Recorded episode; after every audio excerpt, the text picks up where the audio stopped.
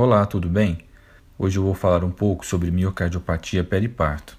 A miocardiopatia periparto é uma causa rara de insuficiência cardíaca e ocorre quando gestantes ou puérperas apresentam o coração dilatado e fraco.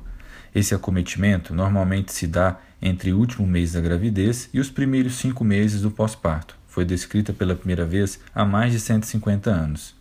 A Sociedade Europeia de Cardiologia define miocardiopatia periparto como uma doença do músculo cardíaco sem causa aparente e que apresenta as seguintes características: desenvolvimento de insuficiência cardíaca no final da gravidez ou nos meses que se seguem ao parto, ausência de uma outra causa identificável de insuficiência cardíaca, como infarto ou chagas, disfunção cardíaca com a fração de ejeção menor que 45%.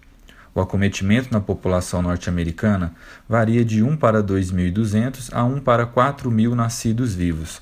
São vários fatores envolvidos no desenvolvimento da doença, estando entre eles inflamação do músculo do coração, resposta imunológica anormal e predisposição genética. A apresentação clínica é variável e semelhante a outras formas de insuficiência cardíaca. Os sintomas mais comuns são falta de ar aos esforços, tosse, inchaço das pernas e falta de ar ao se deitar. Além do exame físico, exames complementares como eletrocardiograma, raio-x de tórax e ecocardiograma podem ajudar bastante no diagnóstico.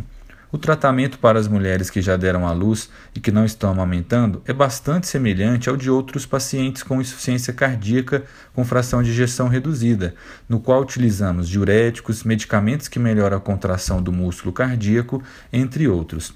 Já para as mulheres gestantes, alguns dos medicamentos normalmente utilizados são contraindicados, pois podem atrapalhar o desenvolvimento do feto.